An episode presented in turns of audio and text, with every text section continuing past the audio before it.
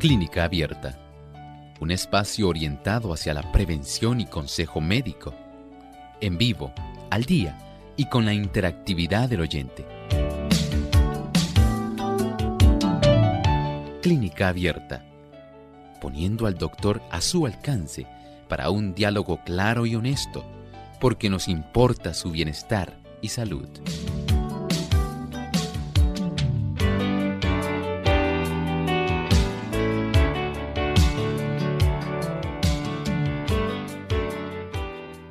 Forma parte de los ganglios basales, un sistema cerebral compuesto por el noestriado, el globo pálido y el núcleo subtalámico, además de por la sustancia negra, la cual estaremos hoy discutiendo en clínica abierta. Saludos amigos de Clínica Abierta, nos sentimos contentos de compartir con ustedes en esta edición del día de hoy. Y estamos muy felices de poder tener esta oportunidad para compartir nuevamente un tema de salud el cual todos debemos prestar mucha atención. Hoy vamos a estar hablando acerca de la sustancia negra, que es sus funciones y los trastornos que están relacionados al mismo. Así que les esperamos que puedan disfrutar de nuestro programa hoy y nos puedan acompañar durante toda esta hora. En compañía del doctor Elmo Rodríguez, como todos los días. Saludos, doctor, ¿cómo está? Muy bien, ¿y Lorraine cómo se encuentra? Muy bien también. Qué bueno, saludamos cordialmente al equipo de trabajo, al señor Arti López y al señor David Rivera. También queremos agradecer a todos aquellos que se encuentran hoy precisamente enlazados aquí a Clínica Abierta a través de diferentes medios. Muchas gracias por acompañarnos. Y queremos saludar también a los amigos que se encuentran conectados a través de las redes. Recuerden que pueden sintonizar este programa a través del Facebook Live. Pueden correr la voz a sus contactos compartan el enlace para que otros puedan también disfrutar de nuestro programa. Nos pueden buscar en Facebook por Radio Sol 98.3 FM. También aquellos amigos que visitan nuestra página web pueden sintonizarnos a través de la misma y participar con las preguntas relacionadas al tema en el día de hoy. Enviamos saludos a nuestros amigos que nos escuchan a través de Stereo Fe, Radio Redención 1380M Atlántida y Gala Stereo 96.7 FM en Honduras. Así que gracias por sintonizarnos y ser parte de la gran familia de Clínica Abierta. Vamos en este momento a compartir el pensamiento saludable. Además de cuidar tu salud física, cuidamos tu salud mental. Este es el pensamiento saludable en clínica abierta.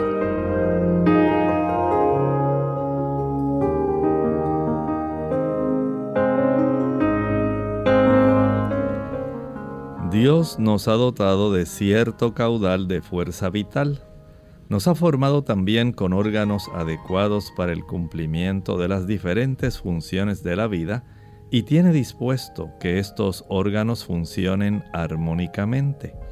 Si conservamos con cuidado la fuerza vital y mantenemos en buen orden el delicado mecanismo del cuerpo, el resultado será la salud.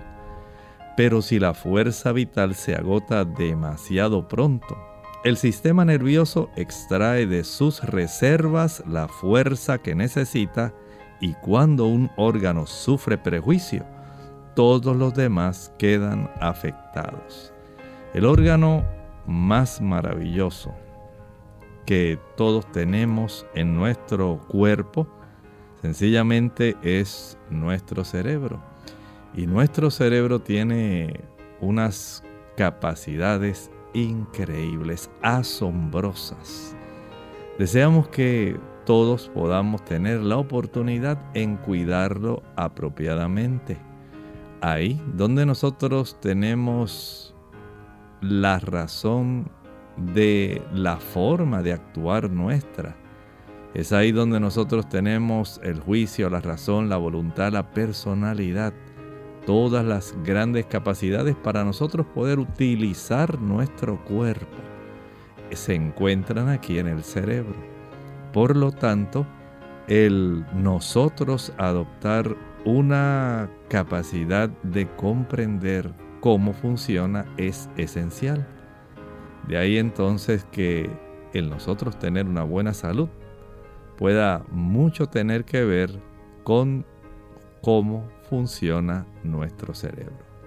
Gracias al doctor por compartir con nosotros el pensamiento saludable y estamos listos para discutir el tema de esta mañana, el cual es la sustancia negra. Esto está relacionado con el movimiento, pero vamos a dejar que el doctor nos explique en más detalle de qué se trata la sustancia negra.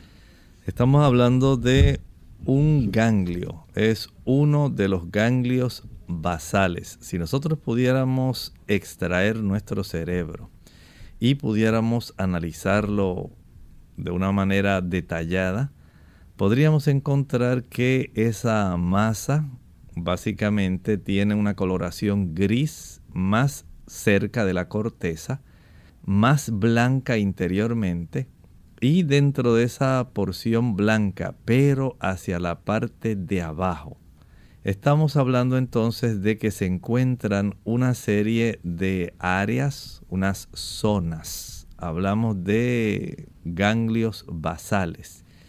Y entre esos ganglios basales encontramos varios. Uno de ellos es la sustancia negra. Probablemente usted no había escuchado de ella, pero aquellas personas que padecen de Parkinson sí tienen un mejor conocimiento de lo que es esta zona. Así que hoy en nuestro desarrollo del programa de clínica abierta estaremos hablando específicamente de esta zona donde hay un conjunto de neuronas muy especializadas.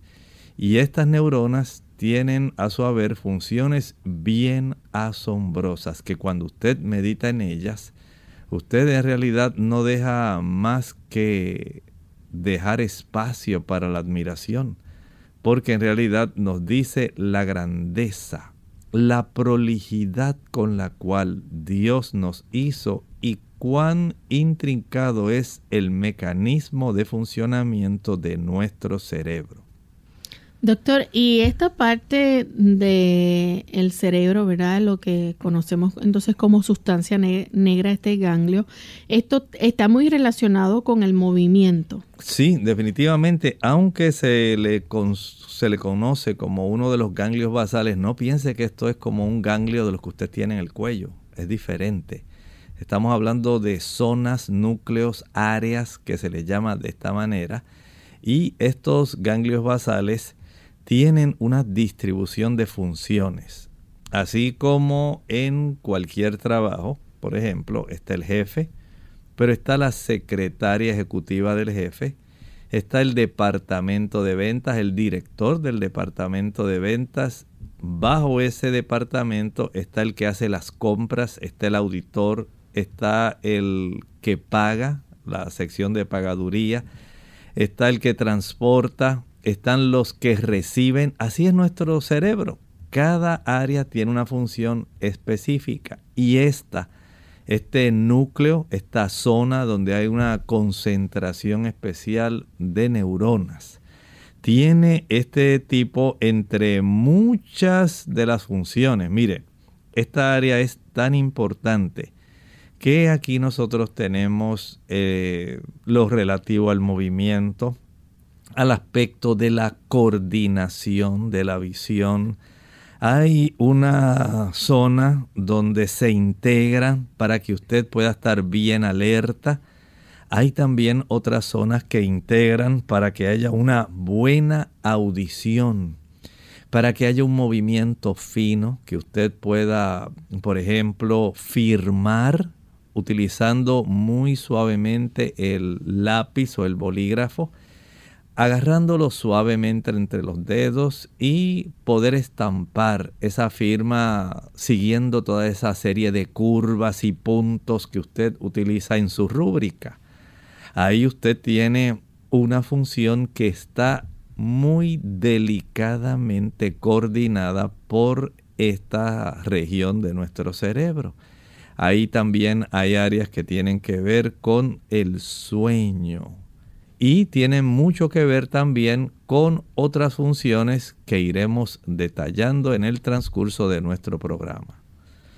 Doctor, ¿y esto está presente en cada hemisferio de nuestro cerebro? Sí, recuerden que nosotros somos seres que en términos generales tenemos simetría a través de la línea media. Esto quiere decir que generalmente la misma estructura que usted encuentra a mano derecha del cerebro la va a encontrar a mano izquierda.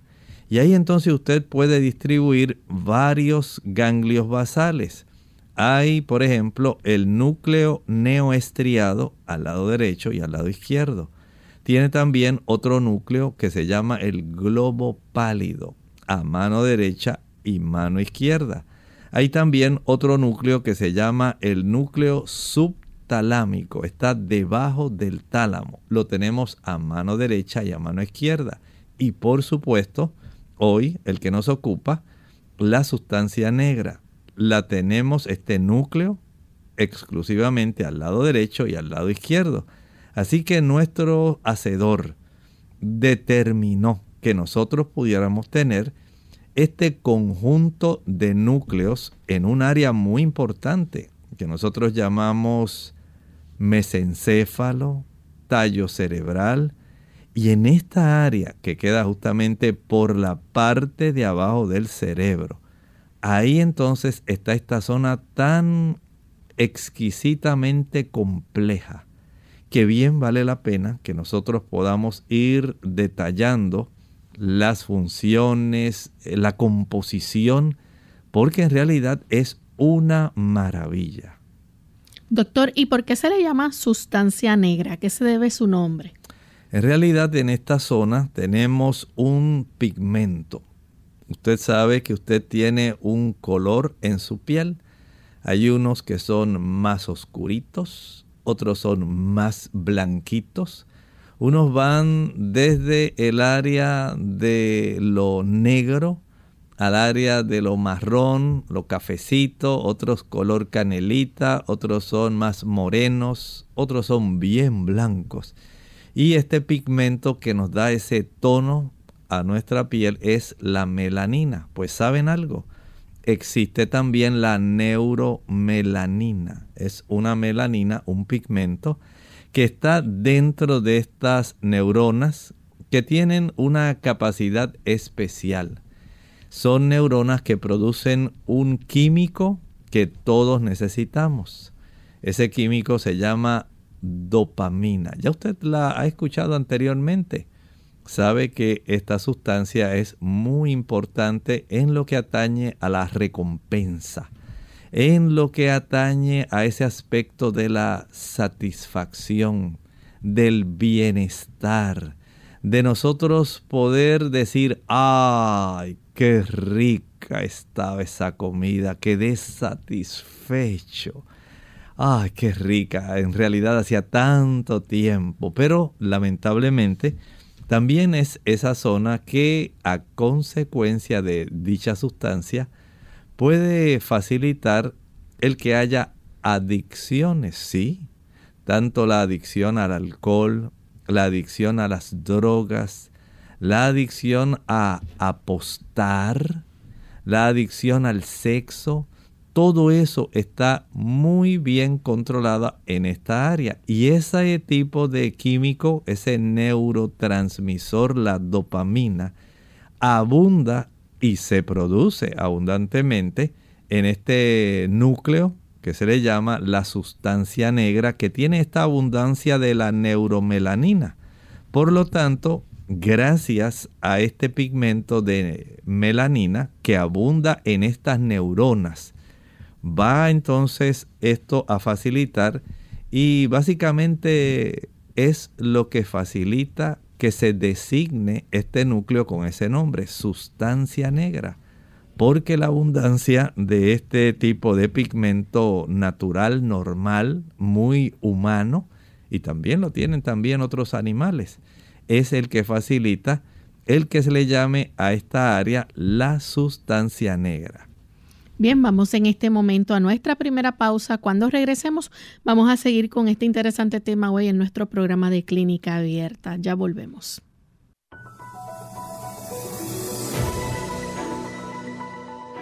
El cáncer de páncreas es una enfermedad en la que las células sanas del páncreas dejan de funcionar correctamente y crecen sin control. Estas células cancerosas pueden acumularse y formar una masa llamada tumor. Un tumor canceroso es maligno, lo que significa que puede crecer y diseminarse a otras partes del cuerpo. A medida que crece, el tumor pancreático puede afectar la función del páncreas, aumentar de tamaño y comprometer los órganos y vasos sanguíneos cercanos, y finalmente diseminarse hacia otras partes del cuerpo mediante un proceso denominado metástasis. Entre los síntomas se incluye la ictericia, la cual se manifiesta a través de la piel y los ojos que se tornan amarillentos. Se presenta como uno de los primeros síntomas en la mayoría de las personas con cáncer de páncreas. Además, está la orina oscura, heces fecales pálidas o grasosas y comezón de la piel, dolor de abdomen o de espalda, pérdida de peso y falta de apetito, náuseas y vómitos, agrandamiento de la vesícula biliar o del hígado, coágulos sanguíneos y hasta diabetes. ¿Cuándo se trata de un ataque al corazón? Hola, les habla Gloria Rojas con la edición de hoy de Segunda Juventud en la Radio, auspiciada por AARP. Hace unos años mi mamá estaba parada en mi cocina y se quejó de un dolorcito en el pecho, pero insistía que no era nada. Llamamos al 911, llegaron la policía, los bomberos y por último la ambulancia. Sí, era un ataque al corazón. Pudo haber muerto por no querer molestar a nadie. Así somos.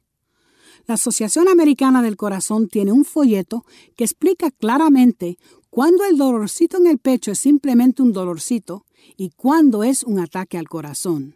Un malestar en medio del pecho que dura más de unos minutos o que se va y vuelve, quizás acompañado por una presión incómoda. El dolor que se extiende al hombro y al brazo, quizás a la espalda, al cuello o a la mandíbula o al estómago. Sudores, dificultad para respirar, náusea, mareo. Todos estos síntomas, o solo algunos de ellos, pueden indicar que se trata de un ataque y no se debe esperar. Para obtener una copia del folleto en español, llame al 1-800-242-8721. Puede salvar su vida o la de un compañero. Nuestro programa se hace posible por el patrocinio de AARP. Para más información visite aarpsegundajuventud.org. Sé generosa con abrazos y besos. Está atenta a las necesidades físicas de tu niño. ¿Tiene hambre? ¿Está cansado o enfermo?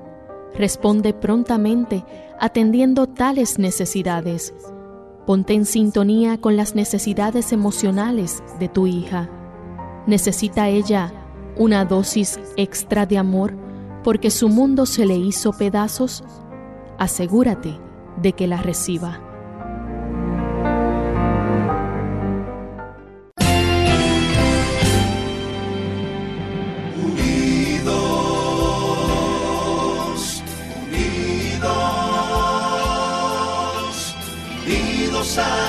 cielo siempre unidos, unidos,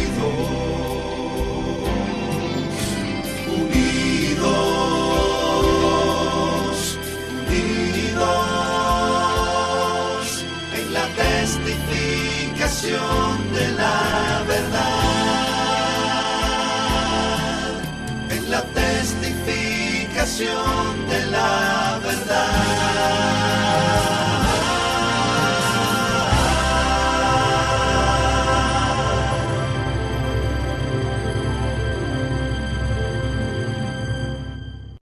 Clínica Abierta.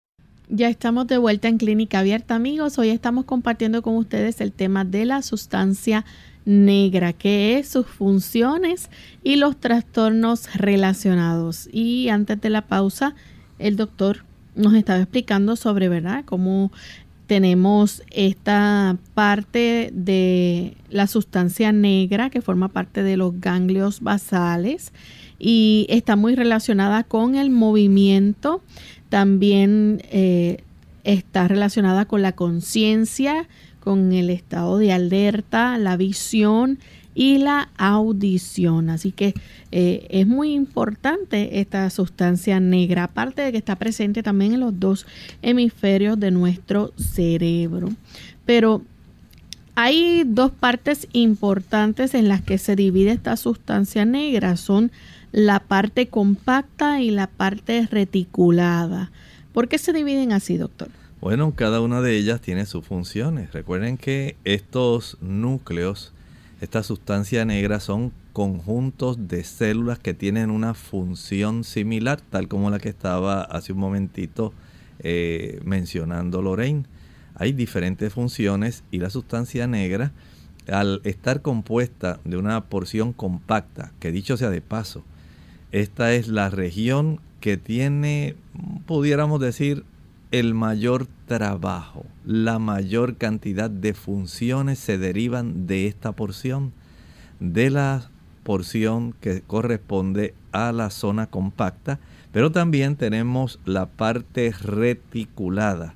Y esta parte reticulada, tal como lo dice su nombre, tiene una forma de red y por supuesto, ella también tiene sus propias funciones cada una de ellas conecta con la zona que se le llama el mesencéfalo, la zona del medio de nuestro cerebro. Y estas son áreas muy importantes, pero no debemos olvidar que en estos ganglios basales ocurren áreas de integración. Hay una gran intercomunicación entre la corteza, de nuestro cerebro son las áreas que tienen los cuerpos de las neuronas. De ahí entonces que se le llama la zona gris. Las personas cuando quieren referirse a que una persona es bien inteligente, dicen, oh, tiene mucha materia gris. Ahí están los cuerpos neuronales. Y estos cuerpos neuronales de la corteza tienen comunicación con los ganglios basales, como si usted dijera en el edificio, la parte donde está el techo tiene comunicación con el primer piso, aunque sea un edificio que tiene 30 pisos de altura. Hay un elevador, hay unas escaleras y cada piso está conectado tanto al elevador como al primer piso por medio del elevador o ascensor y las escaleras. De tal manera que puede fluir información de personas que estén, digamos, en el piso superior, en el penthouse, como aquellos que están abajo. Pueden ellos comunicarse muy rápidamente porque hay vías de comunicación independientemente de que hayan otros medios de comunicación, eh, pero el propio edificio, lo que provee, digamos, tiene esa forma de poder intercomunicarse. Y así ocurre con nuestro cerebro, como está departamentalizado. Cada zona tiene una región que se dedica a unas funciones específicas, pero en esta área donde están estos ganglios basales, hay entonces una serie de neuronas que proyectan sus neuronas hacia otras áreas, por ejemplo, hacia áreas del núcleo neoestriado. Y esto pues facilita que usted y yo podamos, digamos, de una manera bien coordinada, cerrar o abrocharnos el botón de una camisa. Esa capacidad que usted tiene que de hacer con una mano, entre el índice y el pulgar. El que usted pueda coger el botón, pueda así con mucha habilidad eh, insertarlo en el ojal de la sección donde le corresponde. Y es más, usted se dé cuenta, diga, ay, mira, la camisa me la abotoné mal y usted con una sola mano se la desabotona y vuelve y la botona. Esa capacidad está controlada gracias a que el Señor puso este núcleo, la sustancia negra, esta sección donde se encuentra tanto la parte compacta como la reticulada, para nosotros poder regularizar y tener un control en cuanto al movimiento fino. No ser bruscos. Cuando usted quiere acariciar y usted quiere pasar, digamos, el dorso de la palma de la mano sobre la piel suavecita que tiene, digamos, su hijo, y usted le quiere sacar una lágrima, usted lo hace con mucha delicadeza, apenas rosa su dorso de la palma de la mano sobre la mejilla para secar la lágrima. Si usted no tuviera esa capacidad, probablemente usted le daría una bofetada en lugar de acariciarlo con mucha delicadeza. Si usted quisiera básicamente, oiga esto, ensartar una aguja, enhebrarla, además de tener buena visión, que tiene esta área tiene mucho que ver con esa coordinación. Tiene usted el hilo en su mano, tiene la aguja en la otra y usted dice, ahora la voy a enhebrar, la voy a ensartar en el ojo de la aguja. Y muchas personas dicen, ah, pues hazlo tú, yo, yo no puedo porque yo tiemblo, yo, mira, yo no tengo esa capacidad, esa capacidad tan fina de usted agarrar y tener el equilibrio, tener la destreza, de que usted la punta de ese hilo, usted la va a introducir en, esa, en ese ojal tan delgadito, ahí y usted dice, mira, ya, ya entró, ya la enhebré. Y la gente lo más que se asombra siempre dice, oh, qué buena vista, pero no es solamente la vista, qué buen pulso tienes. ¿Ven? Entonces esto en gran medida está controlado, regulado por este tipo de núcleo que tenemos en la base de nuestro cerebro.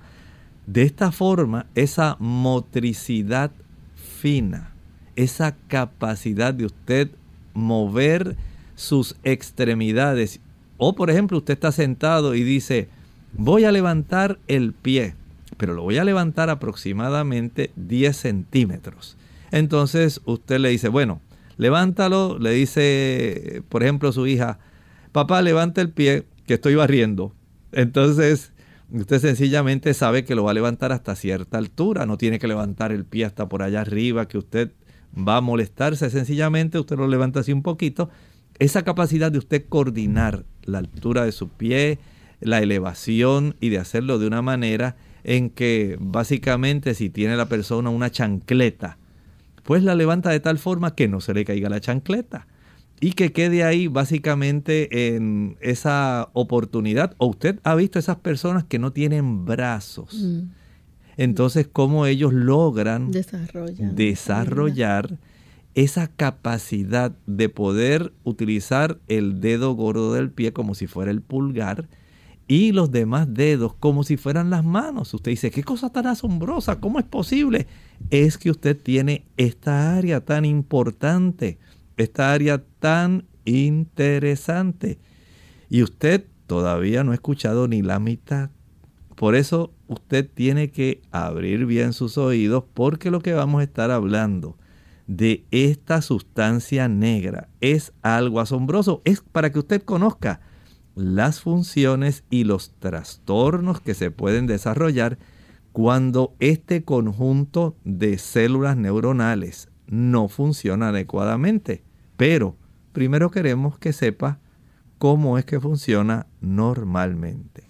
Vamos en este momento a hacer nuestra segunda y última pausa. Cuando regresemos seguiremos hablando más sobre este tema y ustedes pueden compartir sus preguntas con relación al mismo. Ya volvemos. Cuidar de los demás es cuidar de uno mismo. Hola, les habla Gaby Zabalúa en la edición de hoy de AARP Viva, su segunda juventud en la radio, auspiciada por AARP. Si has estado cuidando de un ser querido mayor por cualquier lapso de tiempo, seguramente te has sentido por momentos fatigado, abrumado y estresado. Sin embargo, quiero que sepas que no estás solo. Se estima que en el país hay cerca de 22 millones de personas que actúan como cuidadores de un ser querido mayor. Pero contrariamente a lo que sucede con las enfermeras y los asistentes domiciliarios que reciben un salario por sus servicios, estas otras personas lo hacen solo por amor. Como es muy importante que quienes cuidan de otros también velen por su salud, los especialistas han configurado una lista de sugerencias para el cuidado y atención de los cuidadores. Desde pedir ayuda hasta contratarla en caso necesario, todo es esencial para mantenerse sano. A pesar de que una de las cosas más difíciles al hacerse cargo de un padre es lidiar con la frustración que sentimos cuando ellos deciden no escuchar, siempre se puede acudir a un psicólogo o terapeuta para que ayude a lidiar con estos sentimientos. Más importante aún es tomar tiempo libre para hacer cosas divertidas que nos brinden un respiro. Igualmente, ríe, el humor y la risa son los mejores remedios. El patrocinio de AARP hace posible nuestro programa. Para obtener más información visita aarp.org oblicua viva. Es posible limpiar las arterias, disminuir el riesgo de morir de aterosclerosis y extender los años productivos y activos. ¿Qué tal amigos? Les habla el doctor Elmo Rodríguez Sosa en esta sección de Factores de la Salud. La gente nace con las arterias limpias y flexibles y así debieran permanecer en esa condición por toda la vida. Sin embargo, las arterias de mucha gente se encuentran obstruidas con colesterol, grasa y calcio, lo que gradualmente las endurece y cierra el paso de la provisión de oxígeno indispensable para la vida celular. ¿Saben? Cada uno de nosotros tiene esa hermosa oportunidad. Usted puede hacer cambios. Durante la Segunda Guerra Mundial, la mayoría de los europeos se vieron forzados a cambiar sus hábitos alimentarios que consistían en el consumo de carne, huevos y productos lácteos y adoptar un cambio de vida, especialmente en la dieta, una dieta que fue más austera, a base sencillamente de papas, cereales, legumbres, tubérculos y verduras. ¿Cuál fue el resultado? Una drástica disminución de la aterosclerosis que duró durante varios años. Usted también tiene esa oportunidad. Usted puede hacer que sus arterias se tornen limpias y flexibles y puede reducir la aterosclerosis. Vigile lo que usted come. Evite las grasas saturadas, aquellas que están llenas de abundante tipo de colesterol, como las que usted encuentra en la leche, el queso, la mantequilla, los huevos y la carne. Qué interesante. La Sagrada Escritura en Proverbios 4, versículo 23 nos dice, sobre toda cosa guardada, guarda tu corazón, porque de él mana la vida. Esta cápsula de salud llegó a ustedes por cortesía del Ministerio de Salud de la Iglesia Adventista del Séptimo Día. Unidos con un propósito, tu bienestar y salud. Es el momento de hacer tu pregunta llamando al 787-303-0101 para Puerto Rico, Estados Unidos 1866-920-9765 y llamadas internacionales al 787-763-7100 o al 787-282-5990. Clínica Abierta, trabajando para ti.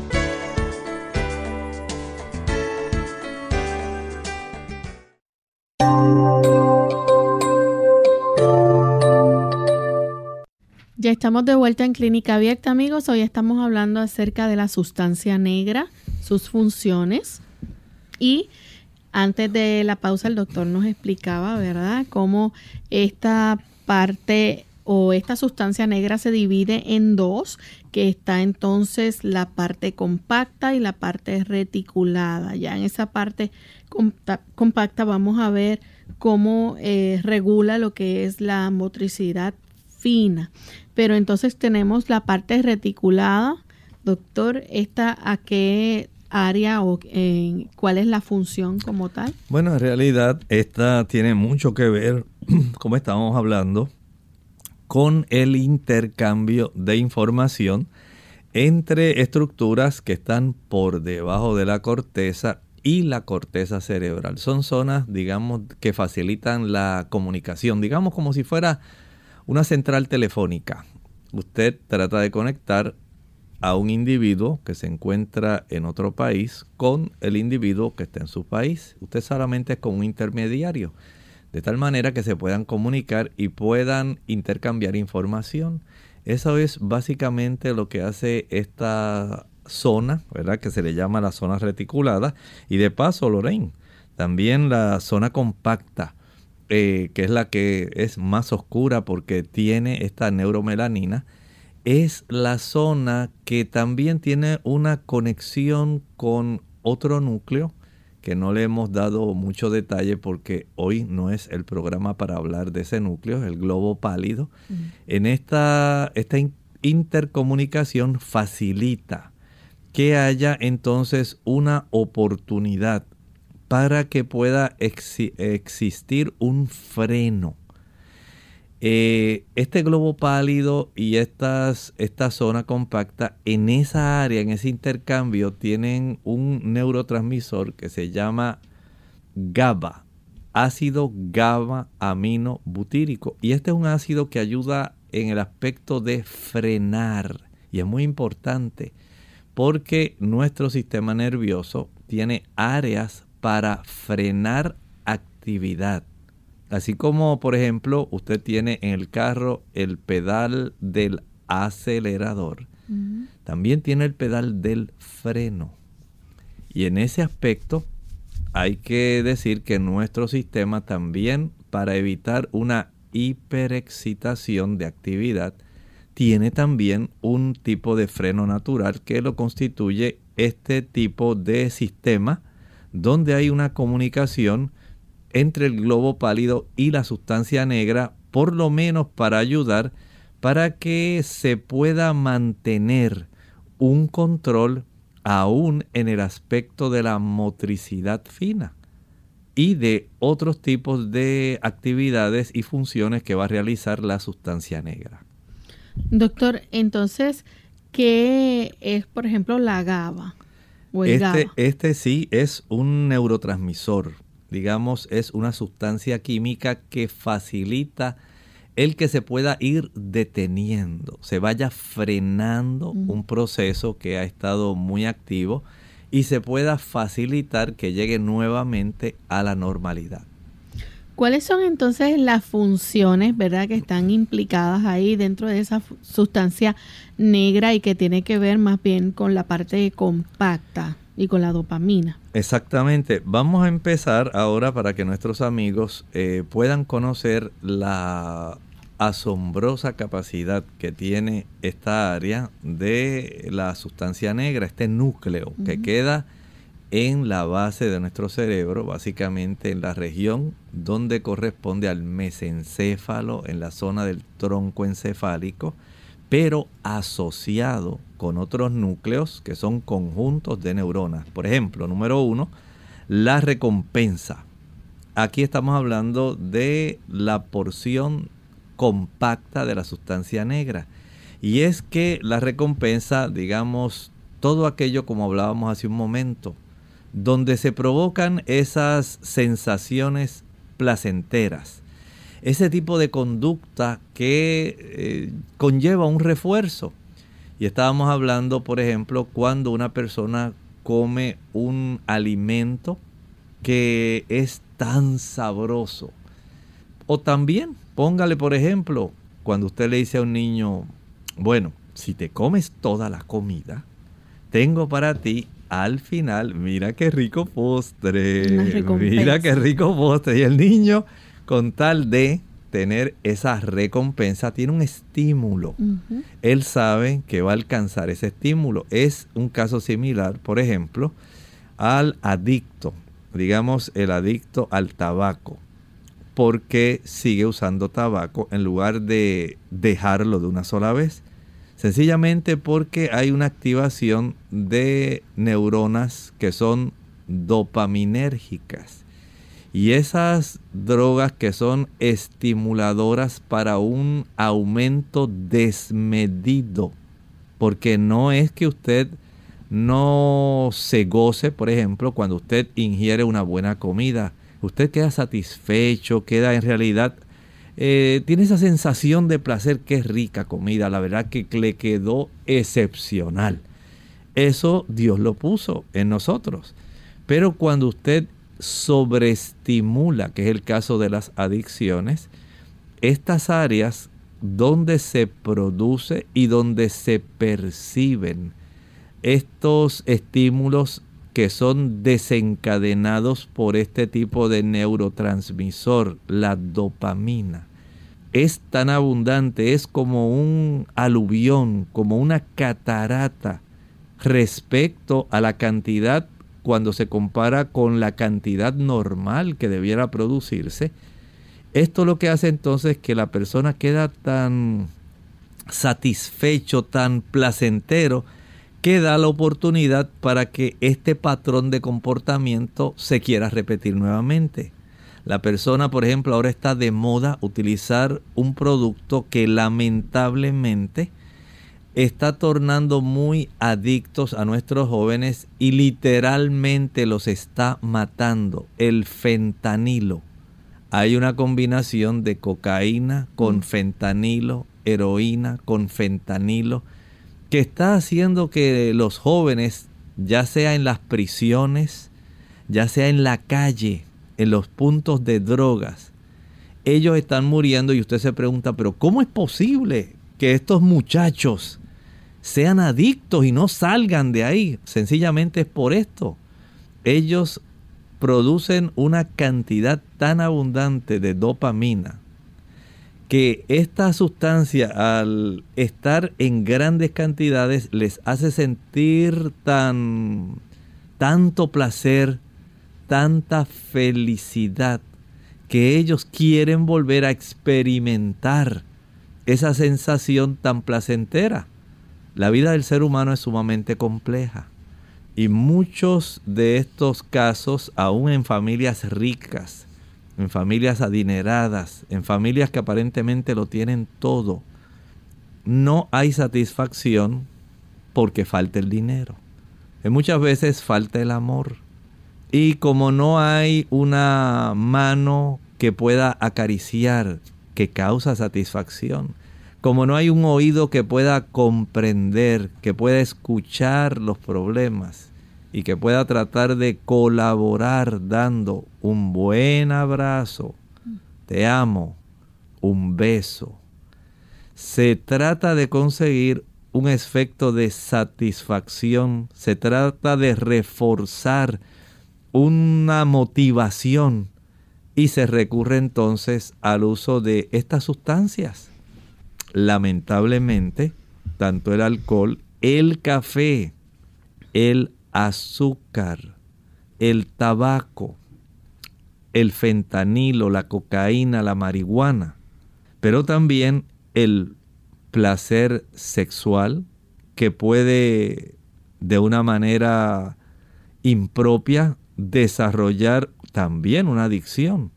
Las apuestas también, ahí tiene otra. La misma comida tiene la bulimia.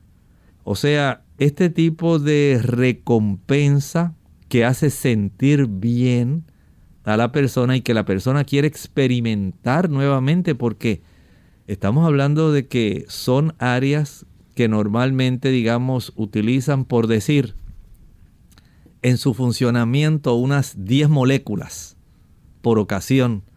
Pero cuando usted sobreestimula estas áreas tan importantes, ya no son 10 moléculas. Ahora hay 100, 200 moléculas para sobreestimular esa zona. La persona siente tan tanta felicidad, se siente tan alegre, tan placentero que quiere volver a experimentar y usted dice, pero ya otra vez va a volver a tener esa conducta así. ¿Por qué? Porque le causa placer. Y esto es parte de este problema. Así que en el aspecto de la recompensa, esta área de la sustancia negra tiene mucho que ver y principalmente, como dijimos, de las dos partes que componen este núcleo, este conjunto de neuronas, la porción compacta es donde más se produce la dopamina para que la persona pueda tener esta sensación placentera repetitiva. Tenemos entonces que otra de las funciones es la motricidad fina. Aquí entonces las neuronas de la parte compacta de la sustancia negra regulan entonces la acción eh, del neostriado. Así es, es que hay una interacción, nosotros no podemos pensar de que hay una compartamentalización exclusiva, no, los núcleos se comunican, así como usted se comunica con su vecino, así como usted se comunica con el departamento que está a su lado, que es el departamento de ventas. Así es también nuestro cerebro. En este aspecto podemos decir que el la sustancia negra se comunica con el núcleo neoestriado y entonces hay una interacción que implica directamente la realización de movimientos, la motricidad en términos general, pero ahora vamos a ser más específicos. Esta área va a estar comunicando, como dijimos hace un momento, para que usted pueda tener esa oportunidad, digamos, a veces usted ha observado una dama cuando está mirando su cabello, especialmente si ese cabello ha desarrollado unas lesiones en la punta donde se ha dividido, se ha puesto tan reseco y es una dama que tiene un cabello largo. Entonces usted la ve que se agarra el cabello y se lo pone hacia enfrente y lo mira y lo analiza. Dice, uh, sí, veo que tengo el pelo muy quebradizo, reseco y es más, veo que está muy polvoriento. Ya es hora de que me lo lave. Entonces, esa capacidad de usted tener y sentir entre sus manos un solo cabello que usted sabe y lo agarra y usted lo sostiene con esa delicadeza o cuando usted se agarra una pestaña Usted sabe que lo hace con delicadeza. Cuando usted quiere ayudar a sacar con un hisopo una piedrecita, una motita que le cayó dentro de su ojo y usted hace eversión del párpado, se está mirando frente al espejo y con ese hisopo usted está ahí con mucho cuidadito tratando de sacar, pero con una delicadeza que no se mueva mucho esa piedrecita porque usted no quiere provocar lesiones en la región de la esclera. Eso requiere mucha coordinación, un movimiento fino. Eso es suficiente. O cuando usted quiere encender la estufa, que usted desea solamente que sea en la llama más bajita. Y usted le da el botón del piloto automático, si es una estufa de gas, y gira, usted sabe hasta dónde dice, no, voy a darle menos, menos, menos, menos, y usted va dándole una vuelta suave. No lo hace bruscamente.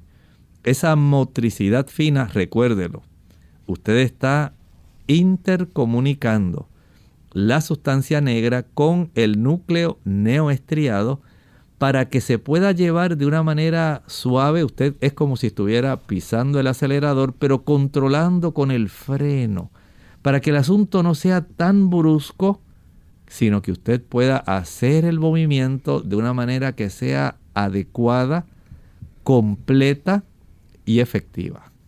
Doctor, tenemos también como parte de esas funciones está el aprendizaje, ¿verdad? Esa, ese aprendizaje y debemos decir en este también la respuesta cerebral a los estímulos.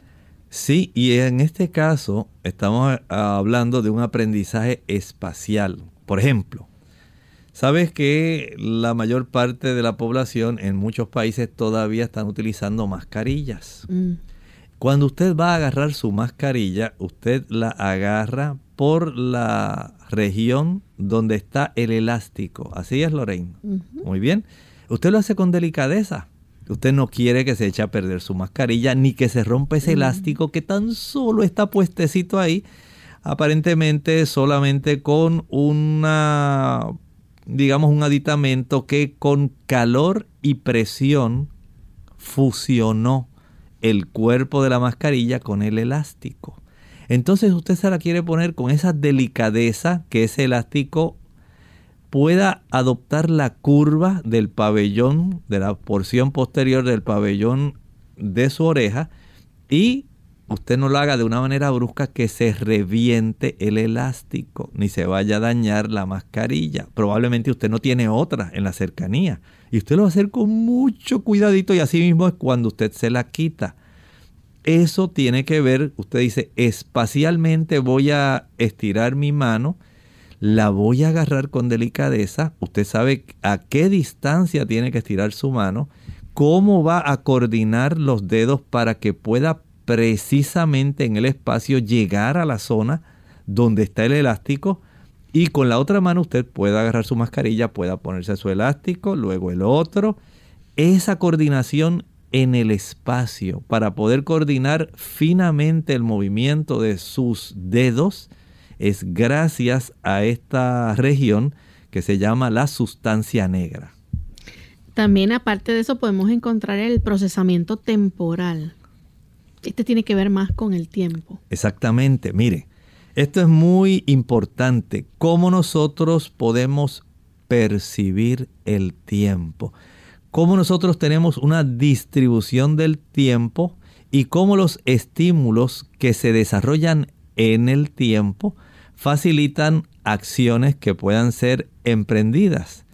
Y en ese aspecto usted dice, bueno, especialmente aquellas personas que están laborando en una fábrica, saben que tienen que mover un producto de la izquierda a la derecha, de la izquierda a la derecha en una secuencia que implica tiempo. No puede ser muy rápido, no puede ser muy lento.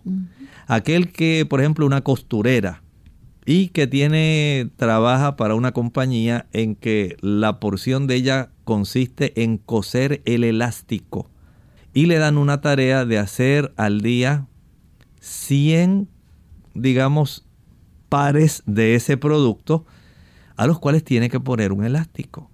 Ya usted sabe que tiene que, dice, en esto me tardo apenas como unos 15 segundos en coser esto. Lo introduzco por aquí, lo saco por acá, corto con la tijera.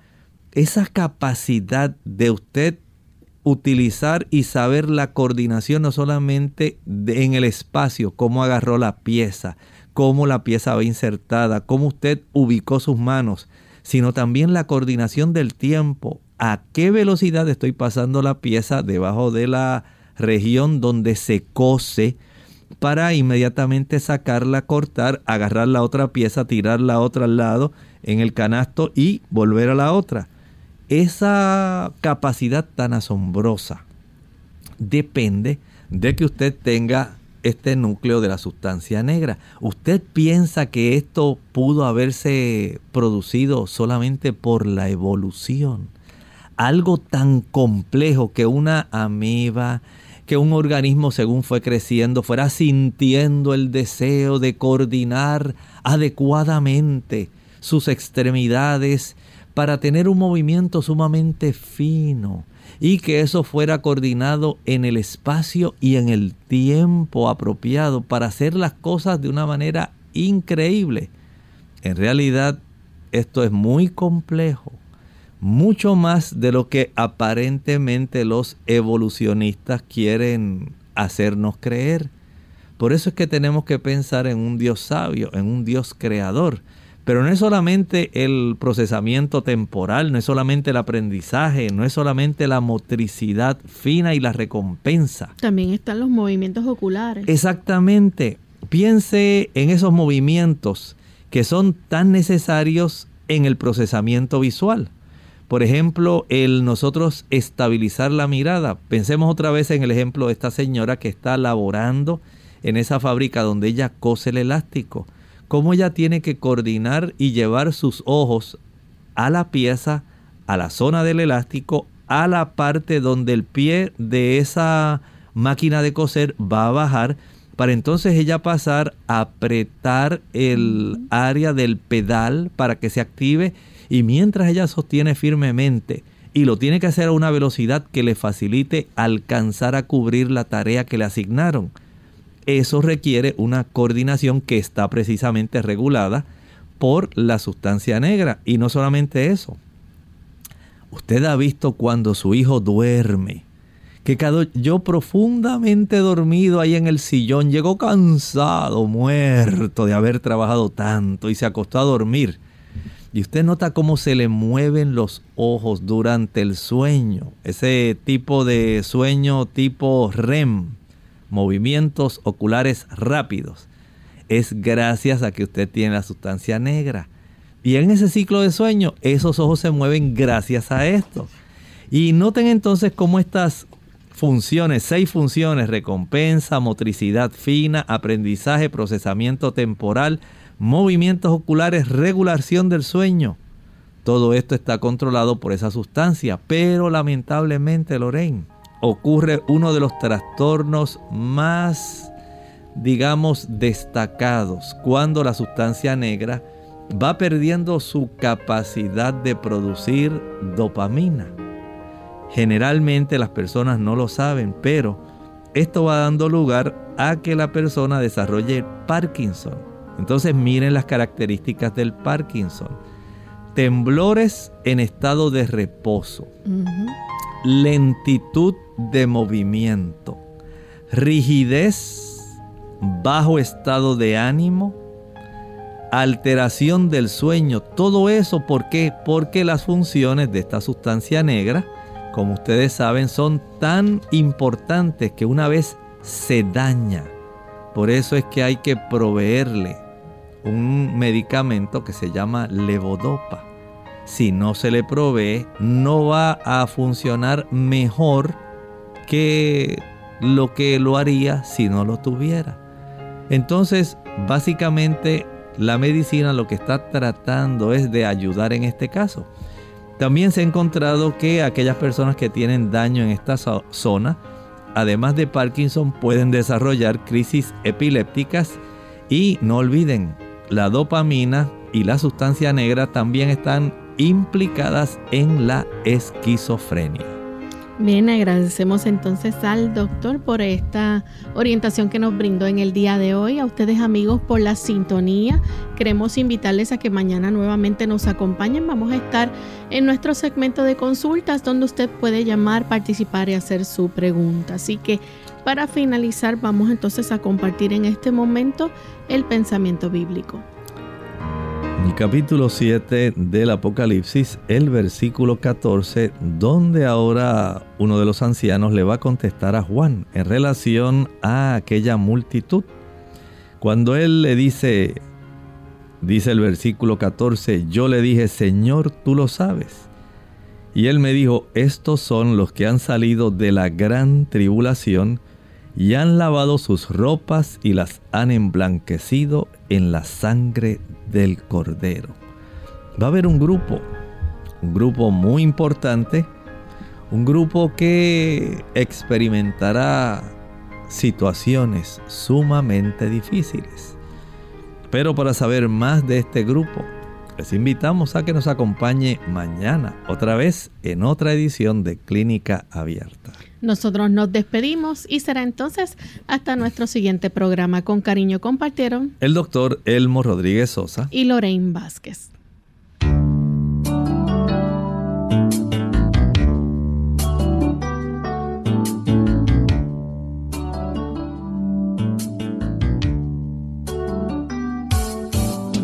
Clínica abierta.